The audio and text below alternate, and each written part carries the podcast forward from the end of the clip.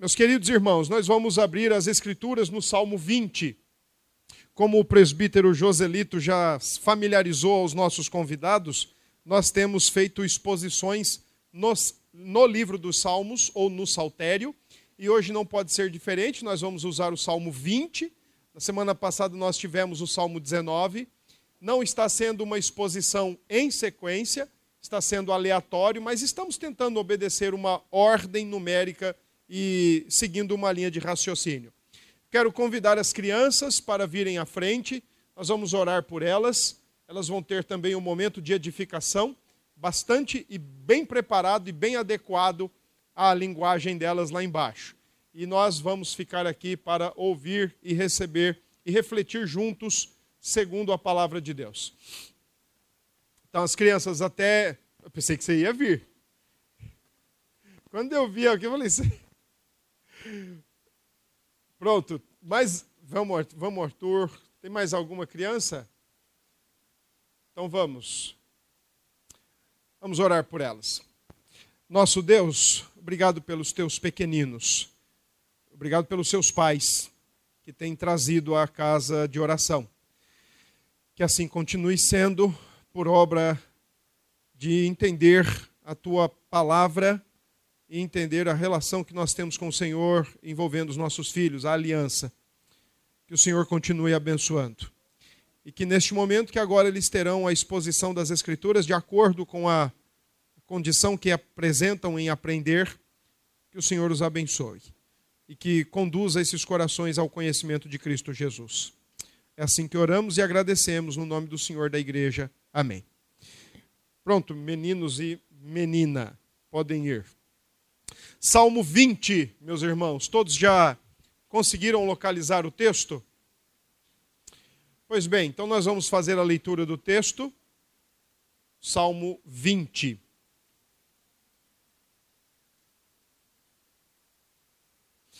Diz assim o texto: O Senhor te responda no dia da tribulação. O nome do Deus de Jacó te eleve em segurança do seu santuário te envie socorro e desde Sião te sustenha. Lembre-se de todas as tuas ofertas de manjares e aceite os teus holocaustos. Conceda-te segundo o teu coração e realize todos os teus desígnios. Celebraremos com júbilo a tua vitória e em nome do nosso Deus hastearemos pendões. Satisfaça o Senhor a todos os teus votos. Agora sei que o Senhor salva o seu ungido, ele lhe responderá do seu santo céu, com a vitoriosa força de sua destra. Uns confiam em carros, outros em cavalos, nós, porém, confiaremos em o nome do Senhor, nosso Deus. Eles se encurvam e caem, nós, porém, nos levantamos e nos mantemos de pé. Ó Senhor, dá vitória ao Rei, responde-nos quando clamarmos. Amém. Vamos orar mais uma vez, irmãos? Querido Deus, oramos em nome de Jesus, bendizemos o teu nome, louvamos o teu grande e excelso nome, e nesta noite oramos para que o Senhor ministre a tua palavra no coração da tua igreja e que o Senhor nos oriente em tudo. Nós reconhecemos, Senhor, que precisamos da tua graça e para isso oramos. Traga luz ao nosso coração e à nossa alma e permita que compreendamos a tua palavra. Em nome de Jesus é que oramos e agradecemos. Amém. Meus irmãos, nas duas últimas quartas-feiras, nós aproveitamos o nosso momento de estudo bíblico aqui na igreja para refletir junto com os irmãos, tanto aqueles que estavam presentes aqui, como com aqueles que certamente puderam acompanhar via transmissão online ou pelas redes sociais. Nós aproveitamos as últimas duas quartas-feiras para trabalhar o capítulo 23 dos nossos símbolos de fé, da Confissão de Fé de Westminster. E tem como título do magistrado civil.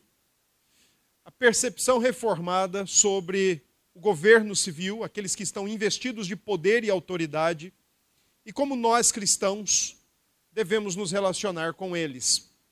Mesmo estando numa nação tão dividida como a nossa se encontra, numa nação tão polarizada como a nossa nação se encontra, a ponto, por exemplo, de famílias estarem brigadas, a ponto de irmãos em igreja estarem brigados, estarem distantes uns dos outros por posicionamentos políticos.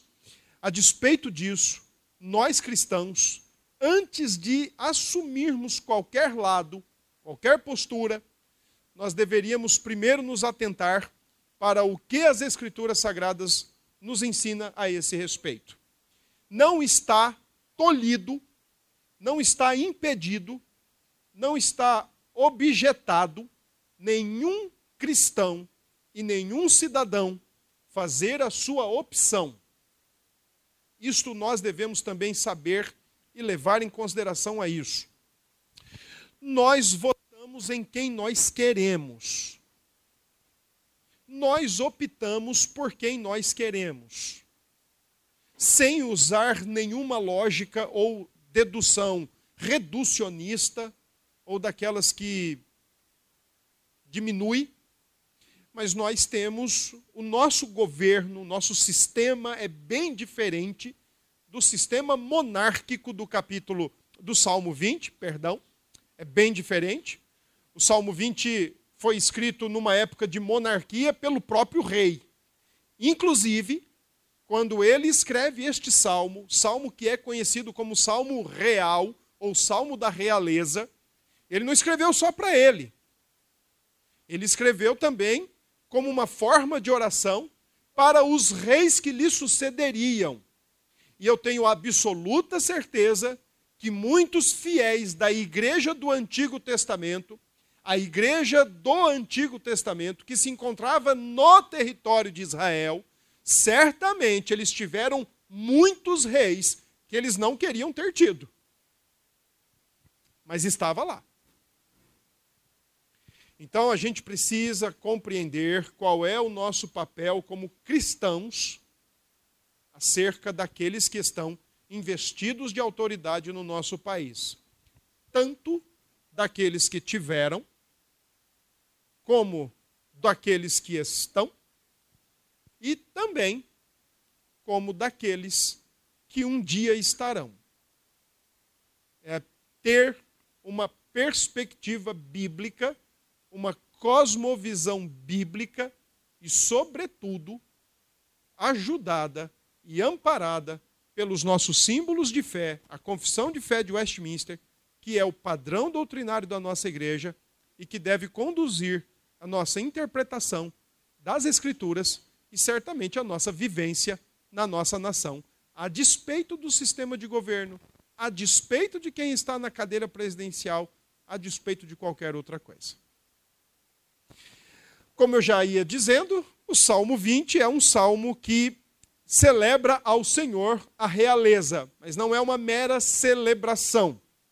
Davi é o seu autor, os comentaristas, os estudiosos do livro dos Salmos não chegam a um consenso de quando foi a composição desse salmo, se em suas lutas contra os filisteus, se num período posterior, salmista, os comentaristas e os estudiosos não chegam a uma conclusão, a um denominador comum.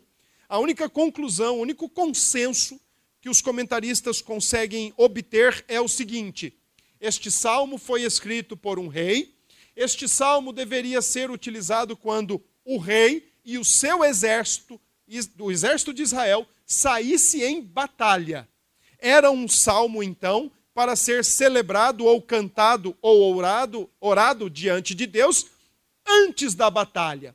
O Salmo 21, o, o seguinte, o posterior, é o salmo com, da, do resultado da batalha. O Salmo 20 é quando o rei está indo para a batalha com o seu exército. Ele está no portão da cidade. Antigamente, as nações antigas tinham os, as cidades muradas com portões, o que servia de proteção. Então o rei está se preparando para sair junto com seu exército e o povo está entoando esse salmo. E quando ele está de saída, o povo conclui a liturgia do Salmo 20. Quando ele volta, então entoa-se o Salmo 21 como resultado da batalha, da batalha, a celebração ou a alegria da batalha vencida, a vitória conquistada. O Salmo 20 é uma intercessão pré-batalha. O Salmo 21 é ação de graças pós-batalha. É uma oração em favor do rei. Quem era o rei no Antigo Testamento? Era o posto mais alto da condução da liderança do, do povo de Deus. Antigo Testamento nos apresenta pelo menos três ofícios muito importantes é, em meio ao povo de Deus, aqueles que eram os líderes do povo de Deus: os profetas, os sacerdotes e o rei. Todos eles ocupavam uma cadeira de destaque ou uma posição de destaque ao liderar o seu povo, só que o rei tinha algumas incumbências ou algumas atribuições bem diferentes daquela dos profetas e daquela dos sacerdotes. O rei não podia oferecer sacrifícios no lugar do sacerdote, ele podia fazer isso por ele, levava o seu.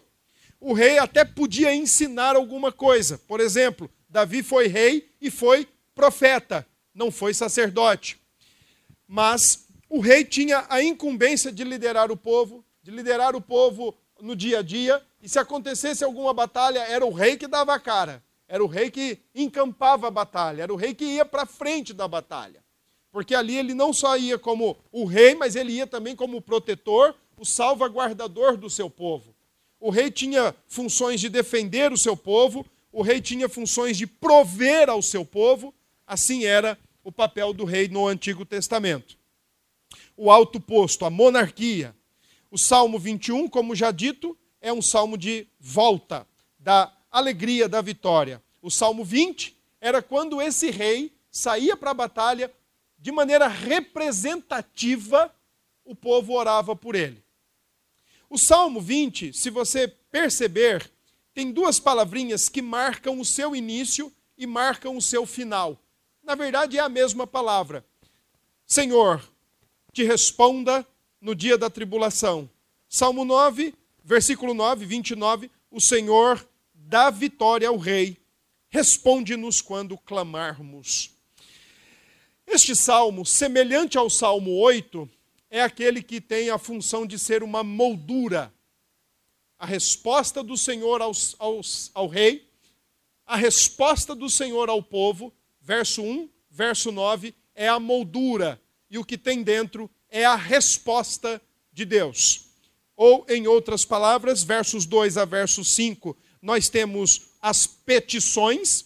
Verso 6 a verso 8, nós temos uma afirmação da confiança do povo de Deus. E no verso 9 nós temos uma oração muito breve, muito pequenininha, de despedida. O rei está indo e está se despedindo do seu povo. Curiosamente, é bem interessante este salmo, porque a mudança de expressão de uh, pessoas orando por um, uh, ela está muito presente nos versos 1 a 5, o povo ora. Mas no verso 6 a 8, é um provavelmente um sacerdote que usa da palavra. Então, é, seria mais ou menos assim. Imaginem o cenário. O rei está à porta para sair para a batalha, toda a nação clamando pelo rei, que o Senhor te faça isso. Isso traz à memória aquela prática antiga, que infelizmente também é considerada como obsoleta, porque nós não a vemos mais com tanta frequência, do tomar a bênção. Quando um menino chegava para o pai ou para a mãe e dizia assim: A benção, pai, a benção, mãe. E aí a mãe ou o pai dizia: Deus te abençoe. Ao mesmo tempo que aquilo ali era uma oração, Deus te abençoe, era uma oração também para ele ouvir qual era o desejo do pai, qual era o, o que o pai queria que acontecesse para ele. Do verso 1 a 5 é exatamente isso, é uma oração a Deus, mas é mais para o rei do que para Deus. Porque é o que o povo deseja que Deus faça com o rei na batalha. Só que o verso 6 a 8, depois dessa oração do povo, aí vem um, um sacerdote, provavelmente o sumo sacerdote, e diz: Agora eu sei que o Senhor salva o seu rei. porque o povo orou. Agora eu sei que ele vai e vai voltar. Então, é como se fosse, eu vou usar uma expressão que talvez eu corra o risco de alguns não entenderem o que eu quero dizer, mas é como se fosse um jogral. Do verso 1 a 5, todos falam. E aí do verso 6 a 8, um fala. E no verso 9, novamente, todos falam. Pode ir para a sua batalha. Como os reformadores usaram o Salmo 20? Usaram de três formas. Primeiro, eles usaram o Salmo 20 para indicar aquele, aquele assunto que parece paradoxal e que nós queremos o tempo todo conciliá-los, conciliá-lo como se fossem dois meninos buchudos brigando. Soberania de Deus e responsabilidade humana. Os, os reformadores usaram esse salmo para dizer o seguinte: ó, rei, vá para a batalha, mas é Deus quem dá a vitória. Tá certo? Então não tem por que tentar conciliar duas coisas que não são irreconciliáveis, pelo contrário, que são totalmente conciliadas. Uma segunda forma que os reformadores utilizaram este salmo foi para ensinar os reformados dos séculos 16 e 17 e posteriormente 18 que todo cristão tem uma incumbência, uma responsabilidade de orar, interceder por todos aqueles que estão investidos de autoridades.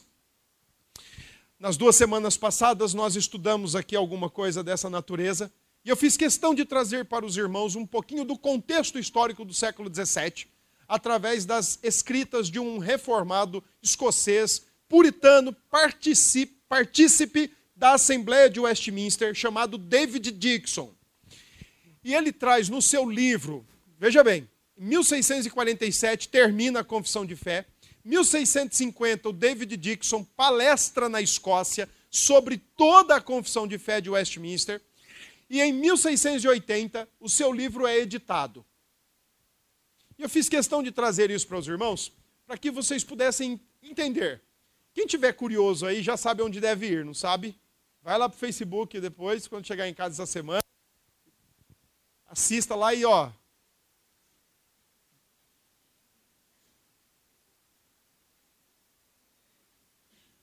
Dê um like.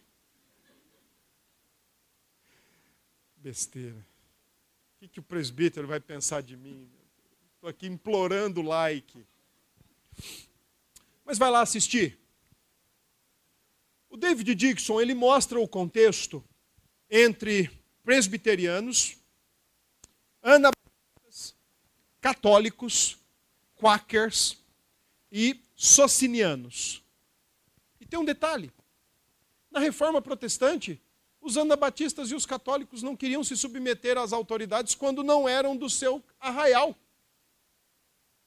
quando não eram do seu arraial, ou anabatista ou católico, não queriam se submeter. Os reformadores ensinavam: seja lá quem estiver no trono, se ele é infiel, se ele é ateu, seja lá quem for, se ele está lá, se submeta, honre e ore por ele. Está na nossa confissão, capítulo 23, verso 4, é, sessão 4. O início da sessão 4 diz assim: é dever do povo orar pelos magistrados, honrar as suas pessoas, honrar as suas pessoas. Isso aqui tem muito de Calvino, gente. Porque Calvino ensinou o seguinte: por pior que seja o ser humano, ainda assim ele é digno de respeito, porque ele é imagem e semelhança de Deus honrar as suas pessoas, pagar-lhes tributos e outros impostos, obedecer às suas ordens legais, sujeitar-se à sua autoridade e tudo isto por amor de consciência. Capítulo 23, Confissão de Fé, sessão 4. E tem mais.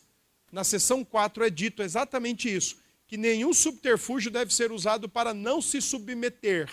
Um reformado se submete, seja lá quem for, porque ele tem a cosmovisão bíblica, ele tem a mentalidade bíblica de que quem está lá, goste ou não, tenha votado ou não, apoie ou não, foi Deus quem colocou. Foi Deus quem colocou. Nós podemos discordar, e discordamos mesmo. Eu não gosto de pagar o tanto de imposto que a gente paga. Tudo é muito caro para nós, tudo é muito complicado para nós. Quando eu passo na Epitácio Pessoa, que eu passo em frente àquele impost, impostômetro, eu, eu, eu nem olho. E aí Priscila, que sabe que eu não olho, às vezes ela mexe comigo. Olha, pai, olha, pai. Não, nem olho. Para não perder a bênção.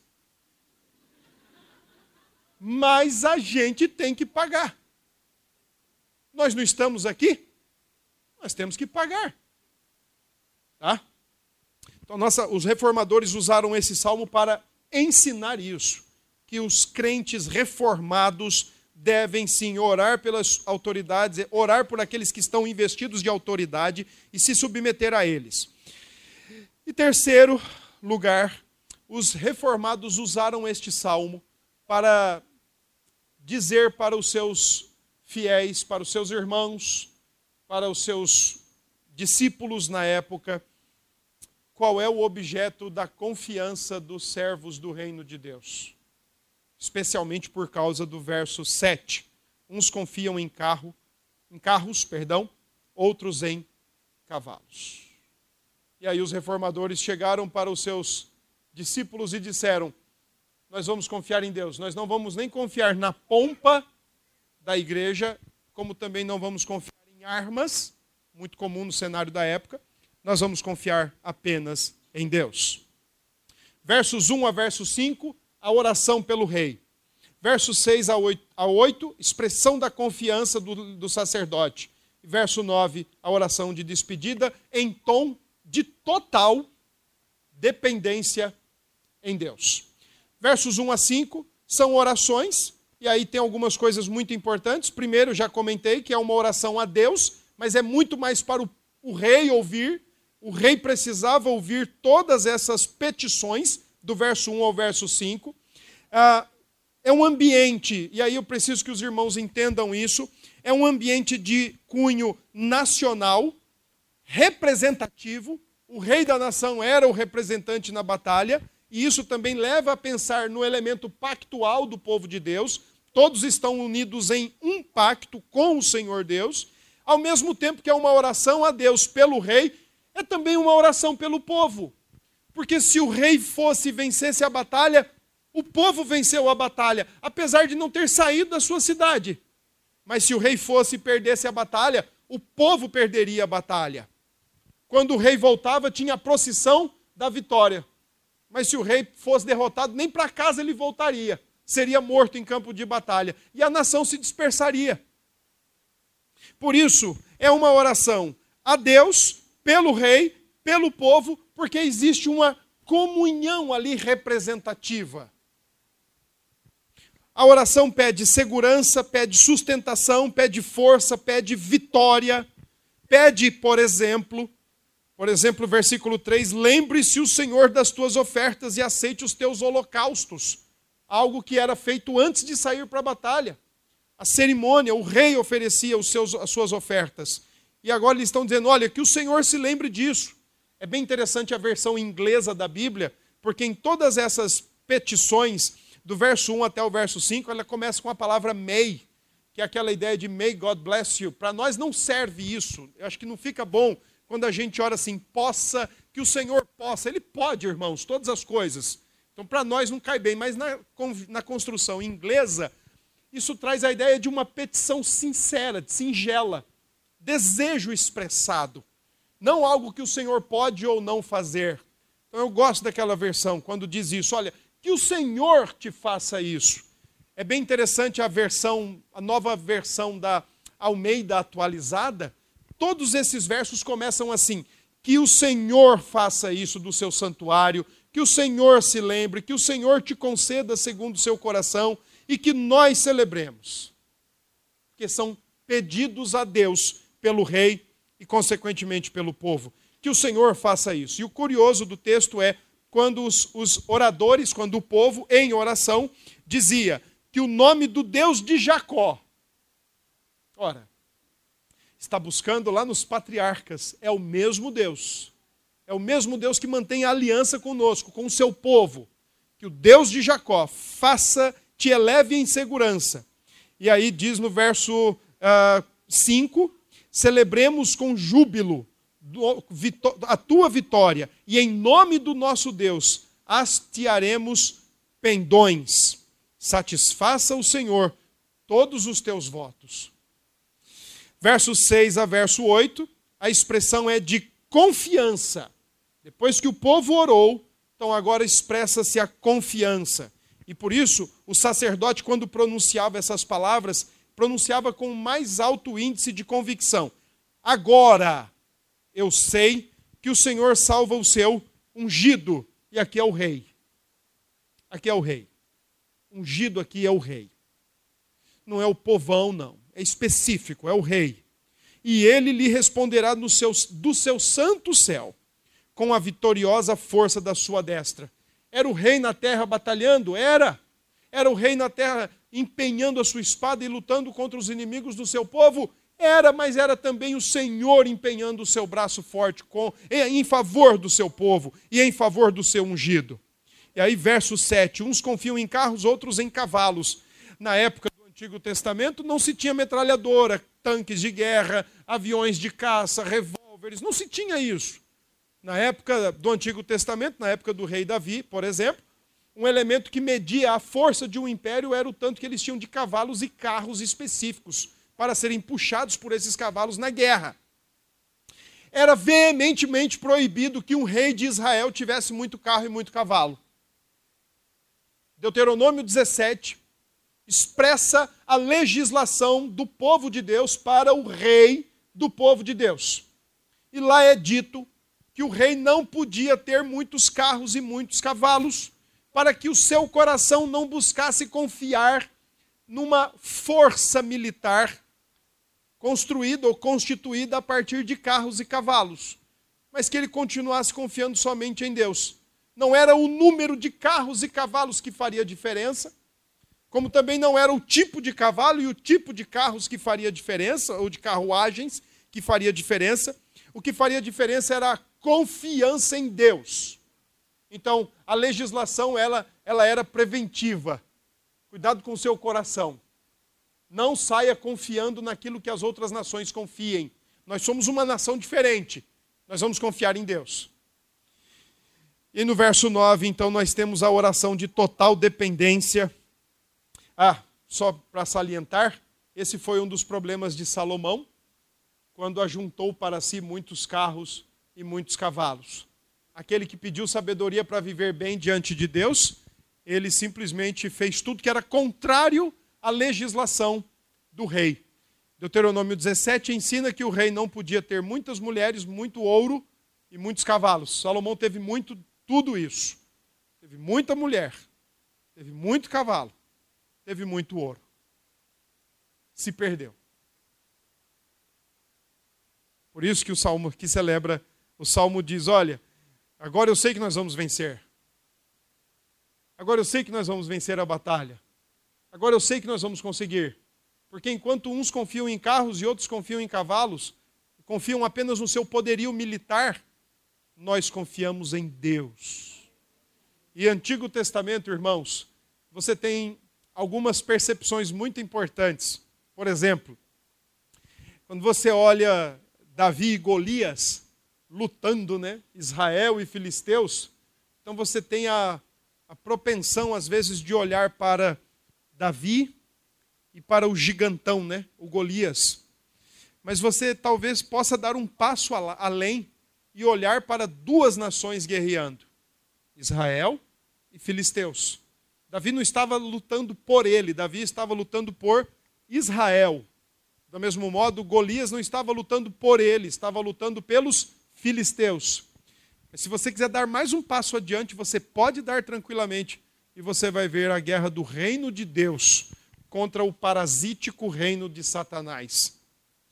Davi não estava lutando apenas por ele, então, e nem pelo povo mas Davi estava lutando pelos interesses do reino de Deus.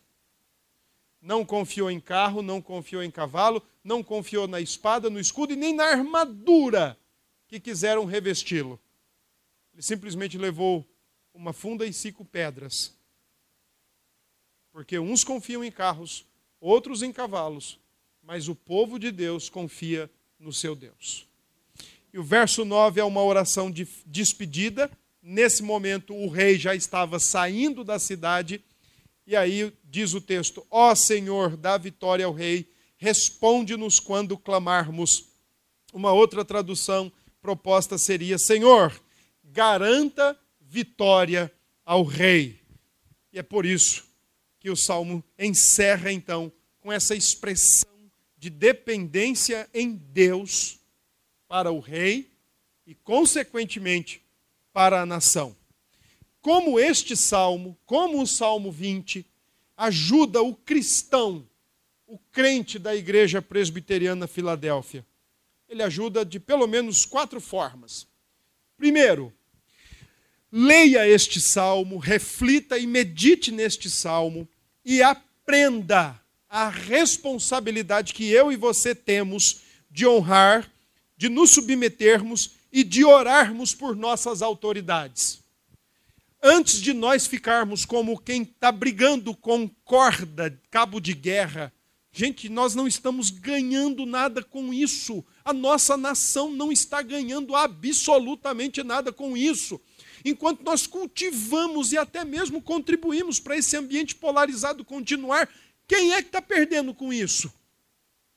Nós, em geral, nós estamos perdendo com isso. Você pode discordar, eu também discordo. Você pode não gostar, eu também não gosto de muita coisa.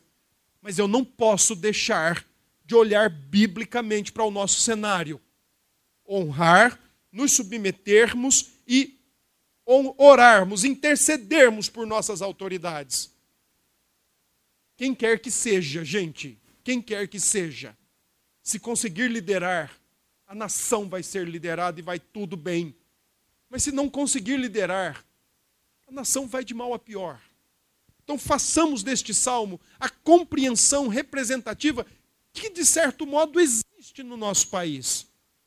Dois, irmãos, Olhe para esse salmo, sempre que o seu coração quiser confiar em qualquer coisa dessa realidade para resolver os problemas da sua vida. Sempre que você começar a pensar assim, olha, eu acho que a solução do país é a educação, volta para o Salmo 20. Não, eu acho que a solução do país é a economia, corra para o Salmo 20.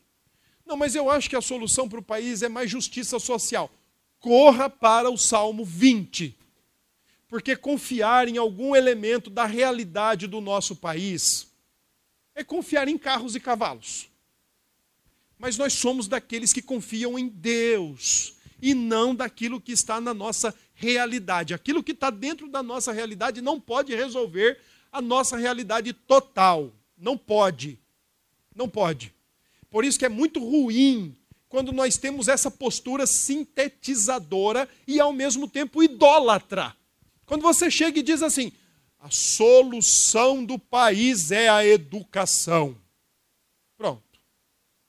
Você está querendo olhar o Brasil ou o mundo pelo buraco da fechadura da educação. Você não consegue ver as outras coisas. Ou, na pior das hipóteses, você está pegando o Brasil, que é gigantesco, e tentando colocar numa caixinha de sapato ou numa caixinha de fósforo da educação. A educação vai resolver. Não é assim, irmãos. Então, antes de nós assumirmos uma postura sintetizadora e ao mesmo tempo idólatra, volta para o Salmo 20. Volta para o Salmo 20 e, e lembre-se que nós não somos daqueles que confiam nas ferramentas ou nos elementos da realidade. Nós confiamos naquele que está acima e governando toda a realidade. Três, irmãos, faça desse Salmo 20, aprenda com esse Salmo 20 que você e eu somos totalmente dependentes em Deus. Nós dependemos em Deus para tudo, mas é para exatamente tudo. Antes de nós acreditarmos, e por favor, cuide do seu coração quanto a isso. Cuide. Antes de você acreditar que você é o que você é, ou chegou aonde chegou, por causa dos seus esforços, por causa dos seus estudos, por causa dos seus talentos, da sua capacidade, e que você pode ir além por causa dos seus estudos, ou das suas forças, ou das suas capacidades.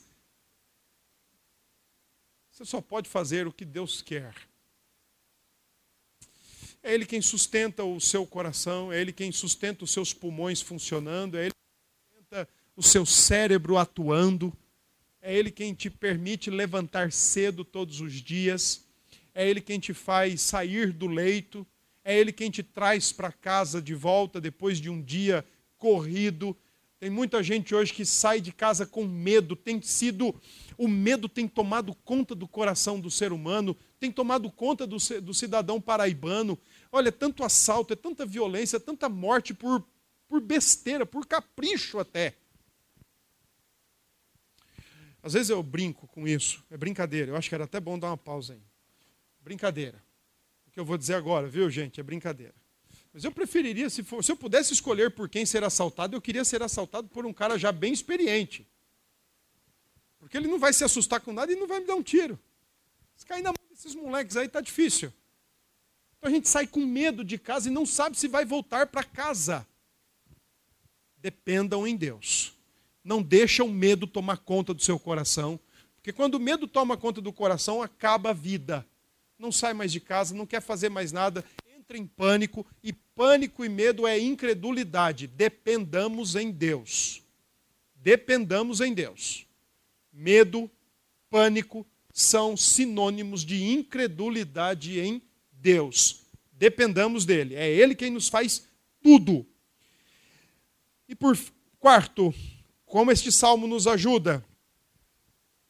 Nos ajuda, irmãos, não aquele adágio oriundo do escolasticismo católico, que Deus ajuda quem cedo madruga, mas esse salmo nos ajuda que Deus e nós atuamos juntos. Isso se chama, dentro da doutrina da providência, a concorrência divina, ou o concurso divino. Deus e nós trabalhando junto. Levante cedo, estude, trabalhe, seja honesto, faça a sua vida como quem faz a Cristo. Deixa eu dar um exemplo.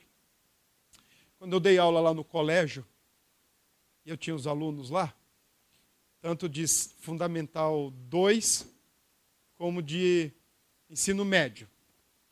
E eu penso que esse cenário é muito familiar ao presbítero Sandro, ao presbítero Joselito, e já deve estar sendo também familiar a Juliana.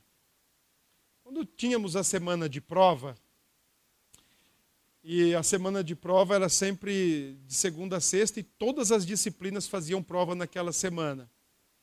Quando eu entrava em sala para aplicar a prova, eu via lá alguns, alguns alunos assim, ó.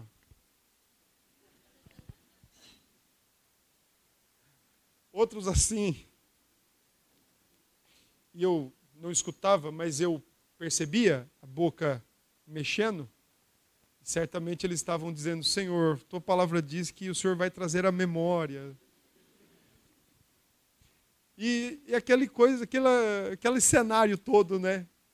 Aí eu chegava perto, com muito carinho, e eu dava um toque assim no ombro. O que você está fazendo? Não, eu estou orando eu perguntava: Você estudou?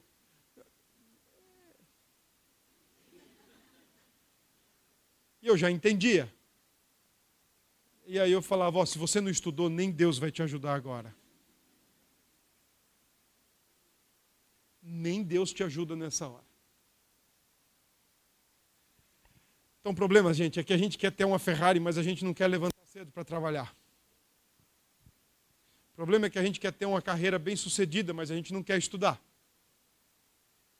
O problema é que a gente quer ter uma casa bonita, uma família bonita, mas a gente não quer gastar tempo e se, e se sacrificar para isso. A gente quer que caia tudo no nosso colo. Pronto.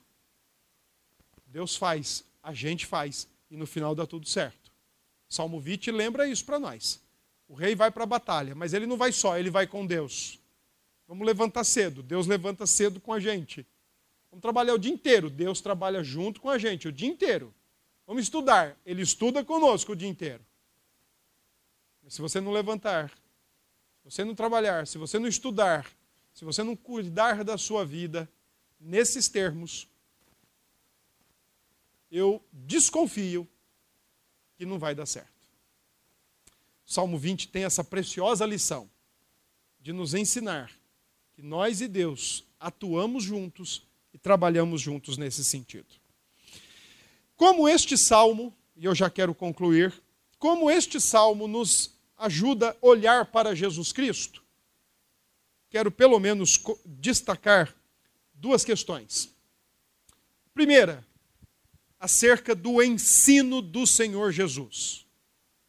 O nosso Senhor ensinou e deu exemplo de como nós devemos nos comportar diante daqueles que estão investidos de autoridade. Perguntado pelos fariseus e pelos herodianos se era lícito pagar tributos a César, o Senhor Jesus, sabendo do cenário, sabendo do que aquilo poderia lhe render, porque os herodianos eram pró-César, enquanto os fariseus eram anti-César. Não sei se devo mas como já pensei, então vai sair. Eu diria para os irmãos que ali estavam 17 e 13, andando juntos, tentando pegar o nosso Senhor. Captaram dois que não se suportavam, mas como tinham uma intenção em comum, acabar com a vida do Senhor Jesus, ah, é interessante, mas isso me lembra uma frase do John Stott, que o homem mau não é tão mau até que não possa se juntar a outro mal para fazer um mal pior. Então eles se juntaram, porque o objeto de comum ódio era um só, era Jesus Cristo. E aí aqueles que eram pró-Roma, pró-Império Romano, queriam que ele dissesse: deve-se pagar imposto.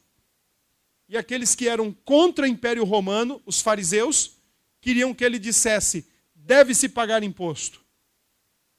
As percepções dos dois grupos eram diferentes, mas o ódio era comum.